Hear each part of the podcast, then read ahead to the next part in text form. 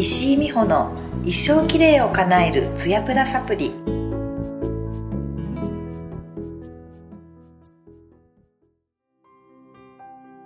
皆さんこんにちは。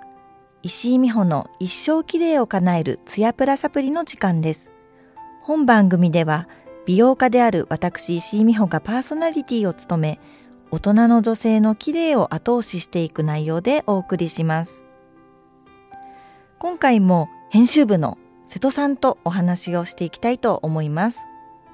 皆さんこんにちは。編集部の瀬戸です。はい、はい、今回もですねあの美白について石井さんにいろいろ教えていただきたいなと思っているんですが、はい、今回のテーマはですね前回前々回と美白についていろいろ教えていただいたんですがじゃあ石井さんは一体何を使われてるのかという、まあ、ズバリ石井さんが使っているものについてちょっと踏み込んで聞きたいなと思っております。はい、はい、りました。お願いします。はい、お願いします。はい。石井さんはまずこう普段の美白ケアとして使用されているコスメだったりってどういったものになりますか？はいえーと、まずまあ美白といえば美白の美容液っていうのが一番効かせられるものなので、それをいろいろ使ってきていますが美白の有効成分ってまあ代々いろいろなものが認証されてきて、いくつかあると思うんですけども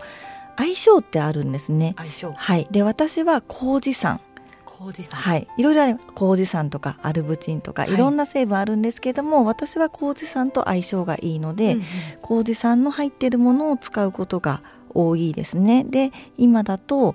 えー、コスメデコルテのホワイトロジストがまた新しくリニューアルになって、より即効性なんと10日で効果を実感できるっていう今まで美白ってやっぱ1本使い切ってっていうのをよく言われていたんですけども、はい、10日でっていうところでこれに期待をして使っています。でうん今までのよりもより保湿力は高まってでも塗った後の後肌はサラサラなので、はい朝メイクする前に使ってもメイクのよりとかを気にしないで済むというところですごくあの好評をもらってる商品だなと思ってます。はい。先ほどそのご自身と相性が合う成分というお話があったんですけれどもそういうのってこうどうやってこうたどり着いた感じなんですか？でもまあもともといろんなコスメを試す試すのが好きだったからそれを使っている中で聞いた聞かないで言うとあなんかこれは相性がいいなと思うのが私の場合は、えー、麹酸だったりとかあと美白の成分ではないですけれどもローズヒップが自分的にはすごく効くなと思ったりとかってなったらそういったものが入ってるもので新しく新製品として出てきたものをなるべく追っかけるようにはしています。うんそういうふうに製品選びをしていくと、こう自分の中でもなんとなく道筋が立てれそうですよね、ね、だから今使ってるもので有効成分入ってるのに全然よくわからないなと思ったらその有効成分を違うもののセレクトの中から選ぶっていうのも一つ手かもしれないですね。なるほど、はい、コスメ選びの参考になりますね。はい、ありがとうございます。はいあとですねあの前回の時に、はい、あのま南国にご旅行に行く時に、はい、もう日数分美白ケアグッズをお持ちになっていくっていうお話あったんですけれども、はい、まあ、ズバリ、まあ、旅行だとそんなにいっぱいあの持っていくのも大変だと思いますし、まあ、どういったセットで、旅行行かれるのかなっていうところも教えていただければなと思います。はい、あの昔はもう原品の瓶ごと全部一式美白ラインとか持って行ってたんですけどもやっぱり重いし、やっぱりもうちょっと身軽に楽しく行きたいなっていうところで最近はその持ってくコスメとかをいかにコンパクトにするかっていうのを課題にしているのでそんな中でずっと使い続けてるのがアルビオンのエクシアエールから出ているホワイトニングイマキュレットエッセンス。はい、はいえーと、これも何台か、えーと、リニューアルをしているんですけれども、うん、今出てる最新のものはマキシマムクラッシュという。名前がかっこいい はい、でやっぱこれも最速の美白っていうのを歌っているんですね。はい、はい、で、えーと、これのいいところは、はい、保湿力がすごく高いのと、うんうん、あと使っただけで張りも出るので、はい、いろんな美容液を持ってかないでもこれ1本で1本使い切り型なので。なので日数分持っていけばいろんな美容液とか全く持ってかないでももうこれだけで済んでしまうっていうところで分かりやすくそして1本ずつ使うから毎日ちゃんと使ったっていう実績も、ね、はい、出るっていうところで、で1個のちっちゃなボトルなんですけどもかなりたっぷり入っているのでそれを朝晩に分けて2回分で使ったりとかっていう感じで日数分を必ずこれは持っていきます。そうなんですね、はい、ちょっと普段使いしたいぐらいいい製品だなと思って今。そうですね。まあとはいえ結構お値段がするので、うん、毎日使うには結構な出費になってしまうので私はこれをいつも常備しておいて、はい、まあ、集中的に美白をしたい時、うんうん、それからそうやって旅行で日差しを浴びるようなところに行く時は日数分っていう感じで、うん、集中美白で使う美容液として常備しています。なるほど、はい普段のケアと、まあ、あのスペシャルケアとでこうちょっと分けてお考えだということですね。はい、ね。あとはラデュレから出ているシートマスク、美白のシートマスク、これも新しいシリーズですけれども、はい。えー、まあ香りがとにかくいいのとピタッと密着して取れないっていうのとこれも冷蔵庫で冷やしてつけてあげるとあの結構瞬間的に透明肌になれるので、ね、やっぱり旅行の時ってもちろん機能も大事なんですけどもせっかくだからこうラグジュアリーな感じにな、ね。ね、気分に浸りたいなとか、ゆったりして香りも楽しみたいなっていう時にあの最高にいいシートマスクです。香りはどんな香りなんですか？えっとローズの香りなんですけどもあのどんな方でもすごく癒されるようなそんなに強くない優しいローズの香りです。なのでなんか嗅いだだけでもなんか白雪姫になれたような。癒される感じですね。癒される感じのうっとり系の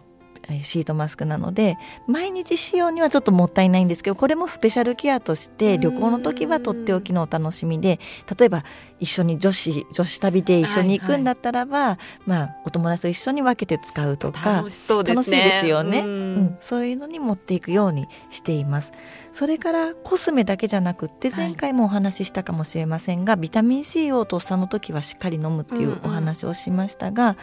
あのこれはね皆さんにも人気があって飲んでらっしゃる方多いんじゃないかなと思うんですけども、はい、リボカプセルビタミン C、うん、あのリキッドタイプのちょっとまずいはい、ビタミン C なんですけども、はい、あの美白の点滴をするのと同じぐらいの効果要は吸収率が普通のサプ錠剤のサプリメントよりも圧倒的な吸収率の高さで効果が感じられると言われているビタミン C なのでこれをまあ日数分持って行って飲みます、はい、ただこれ結構お水がないときつかったりとかあとそのままで私は飲めないのでなんかオレンジジュースとかそういったものと混ぜて旅先では飲むようにしています。でそれと一緒にもう一つそれ飲めないっていう方も中にはいらっしゃってはい。私もちょっと気がめいってる時はちょっと挑めない日があるんですね。そんな日用にもう一つ似たようなもので今度は顆粒状のビタミン C で同じように吸収率の高いものがあるんですけれどもドクター C ラボから出ているメガリポ100うん、これはお口に入れてお水を飲んでゴクンとしてしまえば、はい、割とそこまで辛くなく飲めます。あと普通にお水に溶かして飲んでもうん、そこまで美味しくないレモンジュースみたいな感じで 普通に飲めるかなと思うのでちょっと自信がない方はこちらでもいいんじゃないかなと思ってこれもまあ一緒に行く人に勧めたりするように2つの種類を私は旅に必ず持って行ってます。いいですね。楽しいですね、はい、はい。で一緒に飲もうって言ってはい、うーって言いながら飲むっていうのを旅の醍醐味にしています。旅行の新たな楽しみにもなりそうですね、はいありがとうございます。いろいろこう内服であったりですとかシートマスクだったり石井さんにいろいろ教えていただいたんですが、はい、ずばりこう日焼け止めが身近だっていう方が多いのかなっていう印象があるんですけど、ずばりおすすめの日焼け止めを教えていただければなと思います。はい、えーと、昨年あたりからはツヤプラ世代に特に私が推しなのが、うん、アルビオンから出ているスーパー UV カット、はい、はい、こちらはもう塗っただけで肌がプリント張りが出て素肌そのものがすごい綺麗になったように見えてメイクのりもいいですしなんかカットしてるんだけれども全く日焼け止めを塗ってるような質感が全くないんですね。高級クリームを塗ってるような